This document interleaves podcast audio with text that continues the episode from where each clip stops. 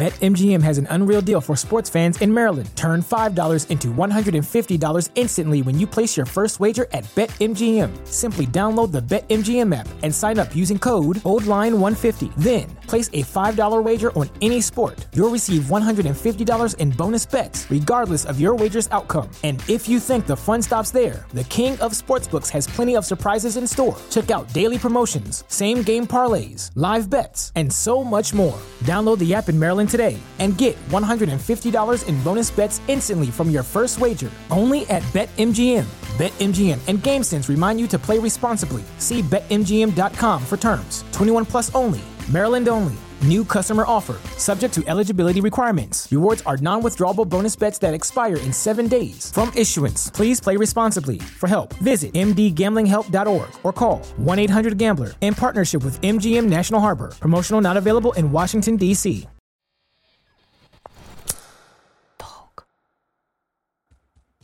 Очень много людей не хотят знать правду. Это очень непросто развивать повестку инклюзии, но людей, которым нужна особенная одежда и особенная косметика, не становится меньше. Не потребляйте чрезмерно. Живите нормальной жизнью, но просто не нужно заказывать столько, сколько ты не съешь. Можно делать мир лучше с помощью своего гардероба. Современный мир диктует свои правила того, каким должен быть модный бренд. Игнорировать вопросы инклюзивности, социальной ответственности и экологичности сегодня попросту рискованно для бизнеса. При широком многообразии ассортимента люди выбирают продукт не только за качество, дизайн и посадку, но и за то, в каких условиях он был произведен. Исследования Shopify показывают, что 52% потребителей отдают предпочтение брендам с близкими им ценностями. Впрочем, такое мы наблюдаем в общемировой практике. А как обстоят дела в России? Возможен ли здесь полностью устойчивый модный бренд? И что сегодня понимают под ним? Всем привет! Я Алина Малютина, журналист, автор телеграм-канала Тим. Пишу о российских брендах для различных медиа и помогаю им рассказывать о себе. Это подкаст «Одеть надежду» от компании «Ла Мода» и студии «Толк». В нем мы исследуем ДНК отечественных брендов и с надеждой смотрим в будущее российской моды пятом эпизоде мы поговорим об устойчивом развитии, медленной моде, гринвошинге и о том, как все это соотносится с российской модой. А еще дадим практические рекомендации брендам, которые хотят быть экологичными.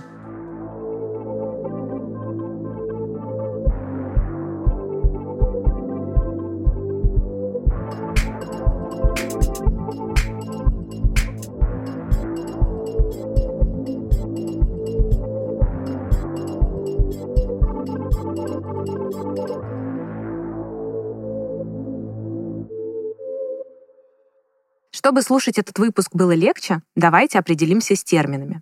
Устойчивая мода — это мода, в которой изменился сам принцип производства и потребления.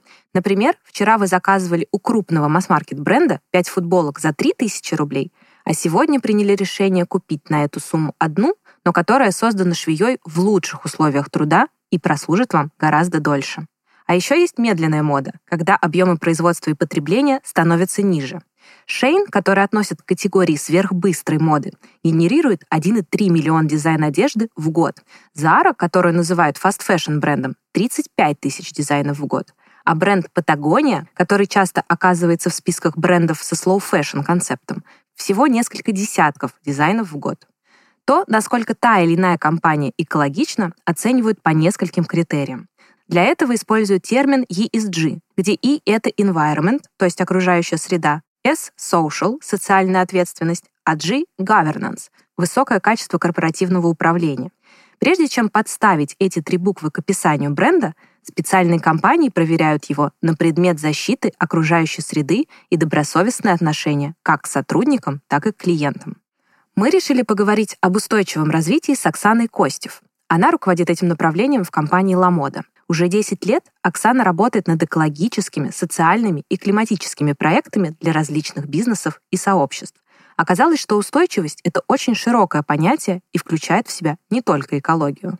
Устойчивость — это определенно забота, это забота о людях, в очень широком плане. Это забота о твоей команде, это забота о твоих пользователях, о твоих клиентах, это забота о твоих подрядчиках, твоих партнерах. С кем ты работаешь, это забота о том сообществе, в котором ты живешь, это, конечно же, забота о той экосистеме, о том окружении, в котором ты живешь, и в широком плане, если мы уже подходим к климатической повестке, да, это забота о всей планете, когда ты стремишься внести свой вклад в какое-то более устойчивое общее будущее. Но опять же, даже в аббревиатуре ESG есть еще последняя буква G, корпоративное управление, и это тоже важно, то, в какой компании ты работаешь. И мне кажется, что вот эта часть, мы о ней обычно говорим не очень много, она далеко не самая такая привлекательная, ну, в общем, не самый ход топик, то, что называется, но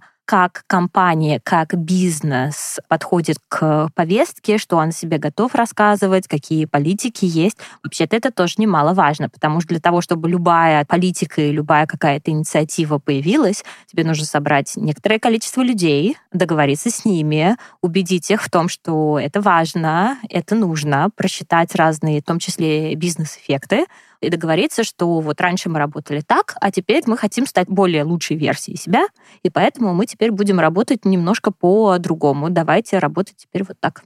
Urban Tiger — один из самых громких примеров экологичных российских брендов. Однако изначально он относил себя к разряду аудора из технологичных материалов.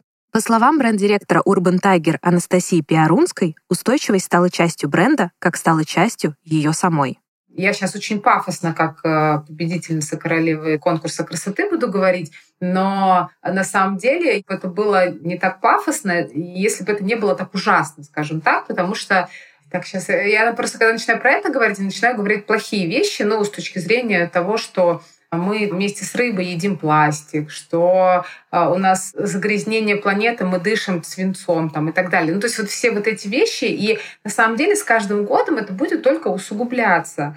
И я не знаю, насколько хватит нашей планеты, у меня нет расчета этого. Но я очень надеюсь, что если я хотя бы в своей жизни сделаю хоть чуть-чуть для этого, я буду понимать, что я свою жизнь точно прожила не зря. И мне нравится, пусть это будет эгоистично, жить с этой мыслью и творить для этого, и делать бренд для этого, и вдохновлять людей на это, и в своей команде и вдохновлять на это людей, которые покупают этот бренд и знают, а может быть и не знают э, о том, что они чуть-чуть помогли этой планете, потому что они будут носить эти джинсы пять лет, или, не знаю, эту футболку.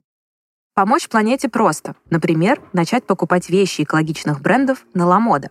В описании эпизода есть промокод от Ламода на покупки – Пишите кириллицей подкаст 10 и получите скидку 10% на любую сумму заказа. Условия применения читайте по ссылке в описании. Бренды предпринимают разные попытки быть экологичными. Помню отличный кейс с брендом Polaris, который создает сумки из автомобильных камер. После чемпионата мира по футболу он забрал рекламные баннеры, которые должны были отправиться на свалку, и шил из них красочные шоперы. Или однажды я брала интервью у марки Jeans Revision, которая забирала из благотворительных магазинов «Спасибо» джинсы с дефектами и шила из них сумки, платья и фартуки. Для Urban Tiger экологичность — это не обязательно апсайклинг или другие технологии и фишки. Главное, чтобы вещь служила покупателю как можно дольше, не пылилась на полке и не загрязняла свалки после пары носок. Изначально мы, конечно, когда приняли курс на осознанность, мы решили, что это будет нашим мейнстримом. Мы будем всем об этом говорить, это будет классно. А потом в какой-то момент мы для себя поняли, что первое исследование покупателей показывает, все равно мы все-таки коммерческая организация, ты так или иначе по-разному смотришь на свой путь, исследуя покупателей, не только на, а вообще потребителей, скажем так, им на экологию, на осознанность, вот на какие-то там экоматериалы, по большому счету, не то чтобы все равно, но в иерархии качества, удобства и носибельности и всего остального, экология будет в этой последовательности да, или в этой приоритетности а, точно не первой. Все равно, как бы мы ни говорили, одежда — это способ самовыражения, способ проявления своего там характера. Поэтому, конечно, вопрос экологичности всегда и осознанности и вот всей этой истории, он уходит на второй план — потому что одежда должна быть востребованной, и бренд должен быть востребованный. Наглядно понять, как ребята работают с экологичностью и идут ли покупатели с ними по одному пути, позволяют бестселлеры Urban Tiger.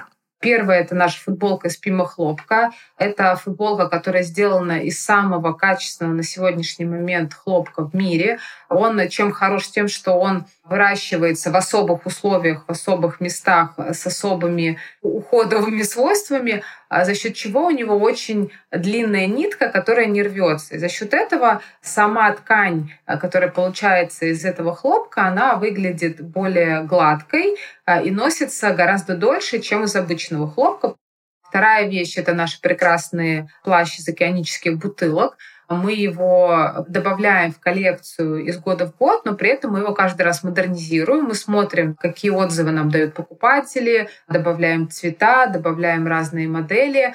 И третья вещь — это наши джинсы из неокрашенного хлопка из неокрашенного денима, так скажем, но это тоже хлопок. Мы познакомились э, с этим денимом, когда искали, вообще думали, как нам к дениму подступиться. И у одного поставщика увидели кусок ткани, ну так, денима, да, вот как образец такой кусочек. Мы у него спросили, что это такое. Он говорит, ой, да, это полуфабрикат под окраску. То есть они просто показывали качество денима плетения. Мы говорим, да нам, конечно, именно такая и нужна. Но мы не стали расспрашивать, что вы не красите. Он такой, нет, мы потом это красим и так далее, и так далее. И, в общем, мы а, взяли этот полуфабрикат и сделали из него коллекцию. Когда мы говорим об устойчивых брендах, чаще всего в голову приходят кейсы, где экологичность изначально была частью ДНК. Но что, если компания задумалась об этом позже? Оксана Костев считает, что внедрить устойчивые инициативы можно на любом этапе. Для начала бренд должен проанализировать цикл производства и ассортимент, а также посмотреть на качество и природу материалов, которые используют. Если полный переход на экологичные материалы невозможен, можно добавить к основному ассортименту устойчивые линии. У H&M есть линейка Conscious, ее продукты содержат не менее 50% экологичных материалов, например, органический хлопок или переработанный полиэстер. Азара использует маркировку Join Life для всех товаров, произведенных с помощью технологий, которые снижают воздействие бренда на окружающую среду. Но опять же, устойчивость — это широкое понятие. А значит, бренду не обязательно фокусироваться только на экологии. Есть множество способов принести пользу и улучшить мир вокруг себя. Например, в разделе La Mode Planet представлено сразу 10 различных категорий абсолютно разной направленности как у нас сейчас организована наша зеленая полка Moda Planet. Вот мы туда собираем все самое устойчивое, надежное, классное, что мы можем найти на рынке. Там есть три большие секции, как мы их теоретически распределяем.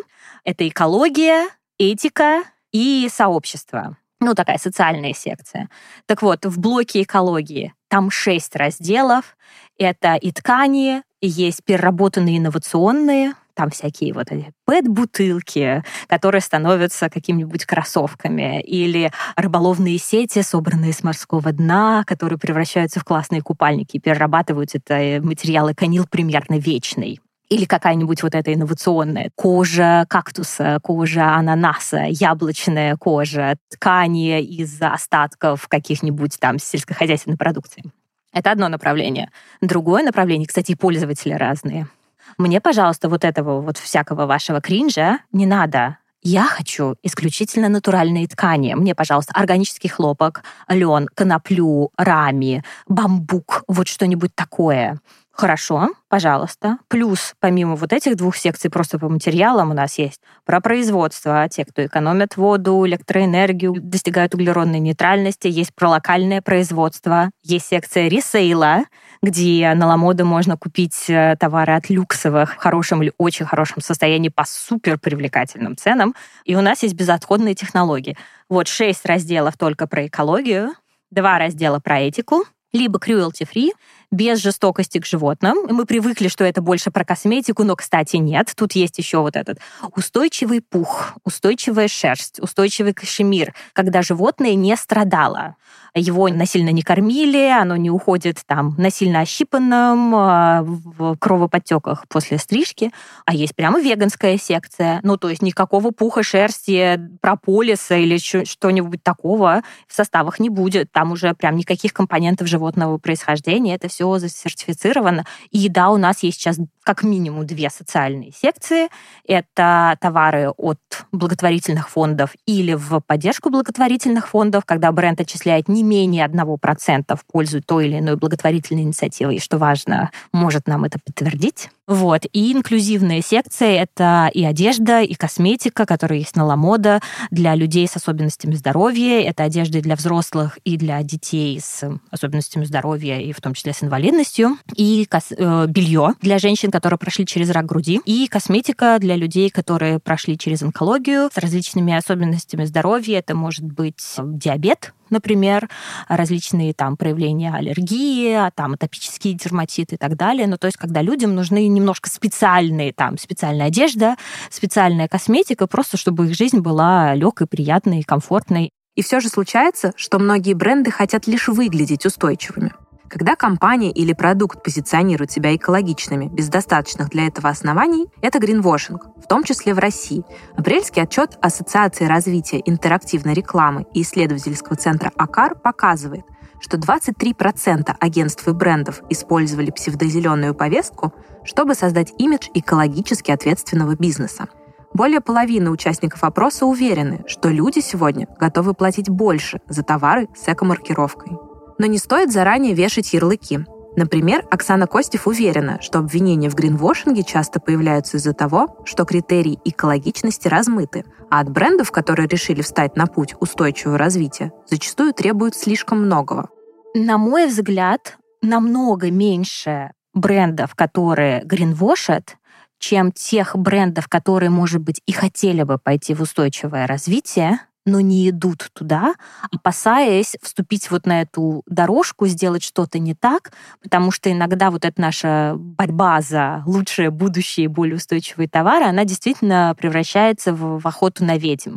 Поэтому я не говорю, что критерии Mode Planet — это идеальные критерии, хотя мы, правда, стараемся, чтобы они были такими, и мы всегда открыты для обсуждения, можно посмотреть наши критерии, можно сформулировать какие-то свои критерии, что мы как бренд, что я как дизайнер или что я как потребитель считаю верно и правильным, как-то это для себя сформулировать хотя бы в голове, ну, если ты бренд и дизайнер, вообще было бы неплохо где-то об этом написать в любом формате.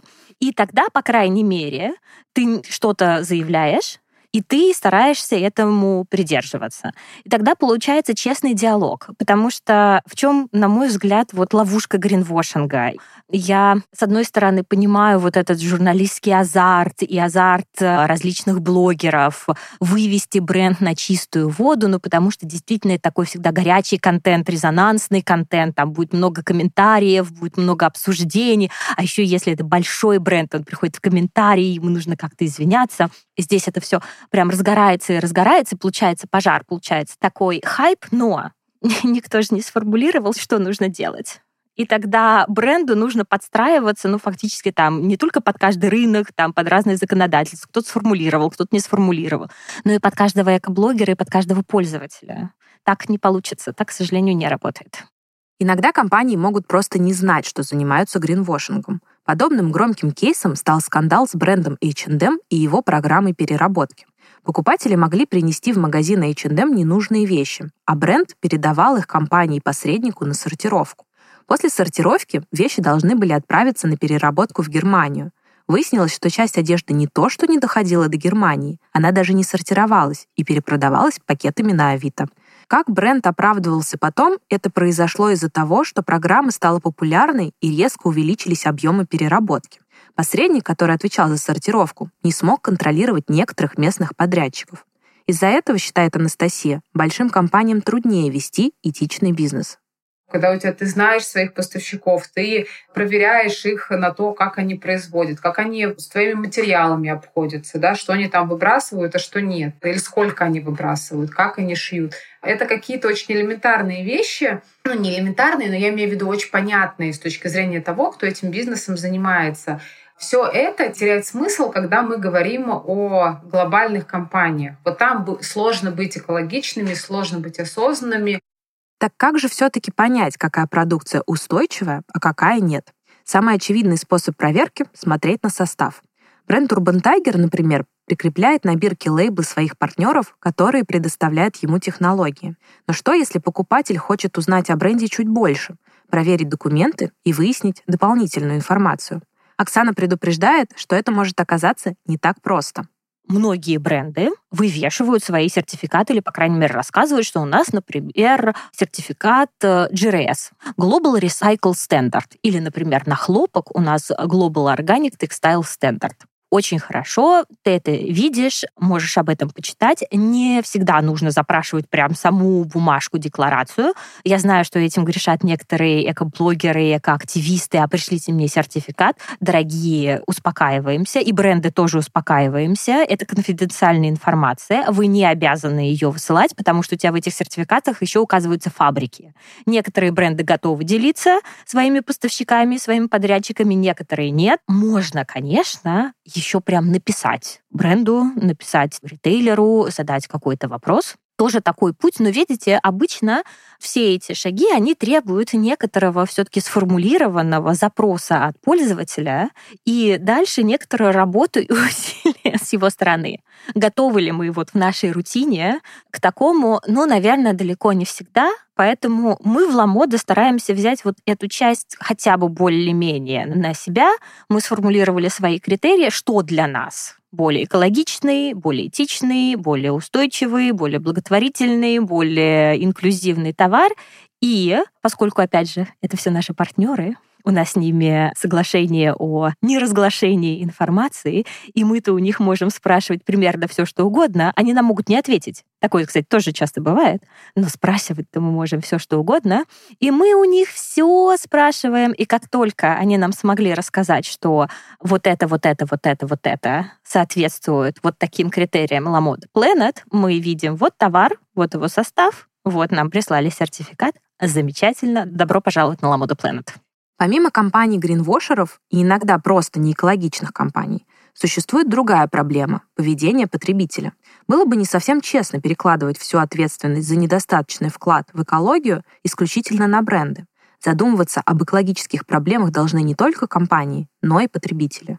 Я считаю, что даже если бренд не делает вещи из экологичных материалов, то если он делает их с любовью немного и э, качественно, и люди будут носить их долго, то это классно. Это лучше, чем пойти купить себе 33 юбки на распродаже в брендах, которых сейчас нет в России, не надеть ни одной, а потом, ай, да все равно дешево досталось, выбросить там или еще что-то. Ну, вот какие-то такие вещи, да, когда ты просто относишься, э, ну, я знаю, как многие говорят, не люди для вещей, а вещи для людей. С одной стороны, как бы да, но с другой стороны, нужно же думать, ну, немножко дальше, чем э, твоя собственная жизнь. И я говорю, я всегда всем повторяю одно и то же. Не потребляйте чрезмерно. Живите нормальной жизнью, но просто не нужно вот заказывать столько, сколько ты не съешь, например. Покупать столько, сколько ты не съешь, чтобы потом выбрасывать. Чтобы постепенно менять потребительские привычки к лучшему, устойчивые компании могут выполнять образовательную функцию — рассказывать об устойчивых технологиях и пользе, которую приносит осознанное потребление. Например, La Mode Planet регулярно рассказывает об устойчивых инициативах и дает советы, как сделать гардероб более экологичным. Я очень надеюсь, что мы формируем вокруг себя некоторые комьюнити, но вот такая наша цель минимум просто время от времени, вот во всем информационном потоке, который э, окружает каждого из нас каждый день, пробрасывать сигнал, что можно делать мир лучше с помощью своего гардероба, можно что-то купить, а можно подобрать гардероб э, более такой функциональный с помощью раздела идеи, потому что важный факт, чтобы оправдать экологический след от носки одежды, ну вот, от купленной вещи, а тебе нужно ее надеть не менее 30 раз, а многие экологисты говорят, что 30 недостаточно, 50 и мы тут сразу, конечно, думаем, о, вечерние платья, как же так? А, ребят, не вечерние платья, а вот эти всякие юбки иногда, там какие-то жакеты, пиджаки и так далее, которые вы носите строго вместе только с какой-то футболкой или только с какой-то рубашкой. Вот эти те вещи, которые вы мало носите в своем гардеробе. Можно сдать вещи в контейнер «Второе дыхание» в наших пунктах выдачи заказов. Ну, то есть мы должны делать прям целую инфраструктуру, чтобы человек чуть-чуть, чуть-чуть включался вот в эти активности вокруг своего гардероба. Но главное не перестараться. Компаниям и брендам не стоит пугать потребителей или вставать в позицию учителя, иначе это может привести к обратному эффекту. Очень много людей не хотят знать правду. А точнее, когда ты являешься коммерческим брендом, люди не хотят, чтобы ты их учил. Ну, в плане, когда это образовательная платформа, это одна история. И я делаю выбор. Я иду на нее и получаю образование. Ты бренд, ты продаешь не одежду, не надо меня учить, типа, какую одежду я должен покупать и почему. Поэтому здесь это больше исходит из психологических аспектов покупателя. И человек, которому это интересно, прочитает это не у нас, в другом месте. Мы не считаем, и я считаю, что никому, и детям своим, и людям не нужно ничего навязывать. Типа я вам сейчас вот с транспарантом встану, как Грета, и буду вам рассказывать в аккаунте Urban Tiger, что какой грязный воздух у нас, если вы в Urban Tiger не купите, вы все умрете. Но это же не так. Поэтому это немножко просто не соответствует ну, даже не знаю, как это назвать, но с точки зрения предпринимательства, коммерции и всего остального, а, мы стараемся мягко очень доводить. Людям всегда страшно. Сейчас столько плохих новостей. Представьте, мы еще сейчас про грязный воздух начнем писать. Не захотят у нас покупать? Нет. Потому что они будут нас ассоциировать с плохим воздухом. Мы несем плохие новости. А, это жестоко с точки зрения того, что мне хочется об этом говорить. Я об этом говорю в своем аккаунте. И то даже я, когда начинаю какую-то информацию выкладывать, выкладываю, думаю, господи, один негатив, боже, от меня сейчас все отпишутся. Ну, у меня и так немного подписчиков, но я имею в виду, что мои друзья скажут, как важно, Настя, писать о том, как все плохо.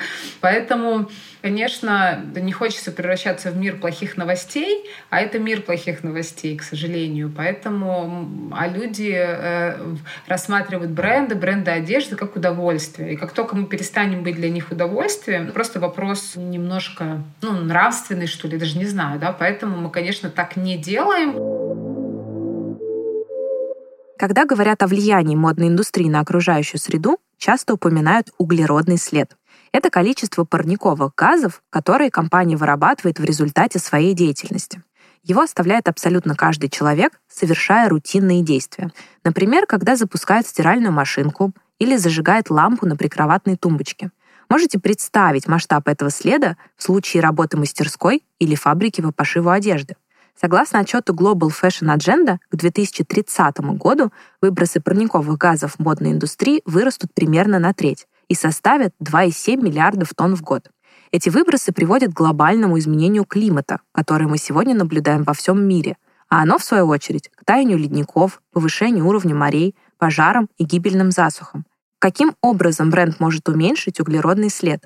Оксана советует обратить внимание на несколько аспектов. Штука номер один — это твоя собственная логистика, доставка, особенно когда мы говорим о России. Россия страна большая, не возить самолетами достаточно тяжело, но самолеты — это огромные выбросы СО2, поэтому вот там, где можно этого не делать, нужно искать всякие разные альтернативы. Если мы говорим о фэшн-бренде, то, конечно, там основа вашего бизнеса — это товары, материалы, где вы производите. Поэтому в первую очередь мы, конечно, должны смотреть на составы, выбирать более экологичные решения, материалы с меньшим углеродным следом, и, конечно, не тащить их через весь мир, а желательно вот здесь у нас ткань, неподалеку у нас фабрика, желательно одна, такое, конечно, редко бывает, но вот в идеальной картине мира что мы не мотаем нитку, потом ткань, потом раскройку, а потом э, уже когда вещь собирается, а пуговицы мы пришьем еще в какой-нибудь стране. Вот желательно, чтобы это все было более локально. И, наверное, третья штука, она не очень очевидная, но я бы хотела о ней поговорить, мне кажется, это важно. У нас за последние годы появилась там некоторая иллюзия, что да мы можем делать примерно все, что угодно, мы потом посадим деревья, леса или купим себе углеродные кредиты или какие-нибудь зеленые сертификаты, и, в общем, все будет э, хорошо. К сожалению, она так не работает. Ну, во-первых, потому что за последние несколько лет э, возможность э, покупать э, зеленые кредиты или сертификаты существенно сократилась в наших широтах. Новых каких-то таких возможностей пока что не появляется. А когда вы посмотрите, ну, сколько лесов вам нужно посадить, чтобы скомпенсировать углеродный след, если вы маломальски пристойный бизнес, то, конечно, вам только этим и придется заниматься. Поэтому вместо этого вот откидываем вот эту идею, отбрасываем ее как не очень продуктивный путь, но смотрим на свое энергопотребление. И там, где мы можем меньше потреблять электроэнергии, переходить на возобновляемые источники энергии, Опять же, кстати, и в России, и в Казахстане, особенно в Беларуси, есть такие возможности. Законодательно супер сложно, но некоторые подвижки в этом отношении есть. Вот в эту сторону можем совершенно спокойно дрейфовать. Говоря о законодательстве, по словам Оксаны, в России действительно есть движение в сторону устойчивого развития, причем сразу по нескольким направлениям. Например, активно обсуждают вопросы оптимизации упаковки, экосбора или расширенной ответственности производителей. Из свеженького в следующем году 1 сентября вступает новый закон про органическую продукцию что нельзя будет просто так, к от гринвошинге, использовать не только слова «органический» без российского сертификата, но нельзя будет еще использовать слова «зеленый», «экологический», «биодинамический», ну там прям огромный список слов, которые действительно так или иначе соотносятся с экологией, и вплоть до изъятия с полки если у тебя на товаре вот что-то такое написано, у тебя нет подтверждающего сертификата, то ты не сможешь реализовывать свою продукцию. И это, что называется, то, что может увидеть пользователь и житель нашей страны, потому что такие достаточно видные штуки. И все же, российские дизайнеры пока не в полной мере могут использовать некоторые технологии, которые широко распространены за рубежом. Например, как говорит Анастасия, в России до сих пор есть проблемы с производством нитей и тканей из переработанного пластика. Бренды, которые производят из переработанного пластика, скорее всего, если мы говорим про одежду и про ткань, они покупают готовую ткань. Но очень важно покупать, я знаю только компанию Реприв, сертифицированную, известную во всем мире компанию, которая делает в промышленных масштабах материал из э, пластиковых бутылок. Ну, океанических, э, я думаю, что это не так принципиально важно. Ну, скорее всего, есть и другие компании, но она там одна из самых известных. Поэтому нельзя в России сделать ни нитку, ни материал. Ткацких производств у нас вообще с вами там по пальцам пересчитать. То есть мы решили, что две могут только делать нитки — и они же могут, скорее всего, делать и материал ткать. И вот одна из этих компаний, с которой я была там несколько раз, он говорит, окей, привезите мне гранулы, я попробую. Он говорит, но, грубо говоря, гранулы вот от того-то я не возьму, потому что я знаю, что они плохие, я уже пробовал. То есть он говорит, ну, то есть привезите мне из Китая гранулы переработанного, мы их запустим в машину, сделаем нитку, соткем. Но это же не решено. Ну, то есть мы китайский пластик перерабатываем, нам же нужно свой. Я все-таки не оставляю попыток. Ну, сейчас столько разных, там, одна ситуация, вторая, но я надеюсь, что у меня освободится время, чтобы заняться этим проектом и все-таки в России сделать и нитку, и ткани, и дальше уже как-то вот с этим работать. Я уверена, что это можно и нужно сделать. Когда в мире творится полный хаос, уделять внимание защите окружающей среды крайне сложно. Отсюда соответствующая статистика. В отчете Stand Earth за 2022 год говорится, что несмотря на публичные обязательства и заявления многих компаний, уровень выбросов углерода в цепочке поставок модной одежды только увеличился. На фэшн-индустрию приходится примерно 5-8% всего объема ежегодных выбросов СО2 в атмосферу. В то же время, согласно исследованиям, которые представили на конференции Sustainability 22, в России на 65% уменьшилось обсуждение проблем экологии, фокус сместился в сторону проблем социальных. Значит ли это, что вся работа, которая была сделана до этого, идет на смарку, и ухудшение климатической ситуации никак не остановить? Не все так страшно, как кажется. И брендам, и потребителям важно начинать с малого. Покупатели могут сократить покупку одежды и научиться правильно ее утилизировать. А брендам важно не бросаться в омут с головой, а выбрать и развивать приоритетное направление, чтобы потом постепенно привносить устойчивость в остальные области. У создателей Urban Tiger, например, уже есть намеченный план устойчивого развития на ближайшие несколько лет.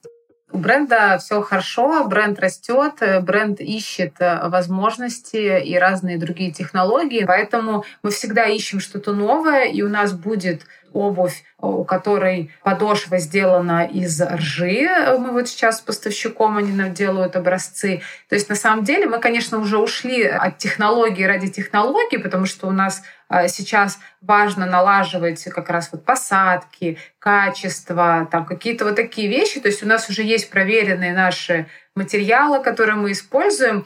Мы, конечно, пытаемся покупателя чем-то удивить новеньким, но на сегодняшний момент из такого, э, вот сейчас у нас сделано кофейный карбон, э, у нас из него сделано термобелье просто невероятный. Вот вы его потрогаете и вообще не захотите с ним расставаться. Это очень крутой материал, который вот как наша новинка. И мы знаем, что будем его использовать дальше, потому что у него очень классные продажи, и он, ну, просто надеваешь его на себя и просто испытываешь какой-то экстаз. Не говоря о том, что это еще экологично, и, в принципе, почитать про саму технологию интересно, как она сделана. Поэтому мы всегда будем что-то искать. Вот сейчас у нас обувь, будет впереди, ну, там, переработанный полиэстер, это для кого не секрет. Э, мы будем делать из него купальники. Вот, поэтому в целом двигаться в своем направлении, дальше как-то пропагандировать в хорошем смысле этого слова, скорее просвещать, нести наш осознанный смысл дальше.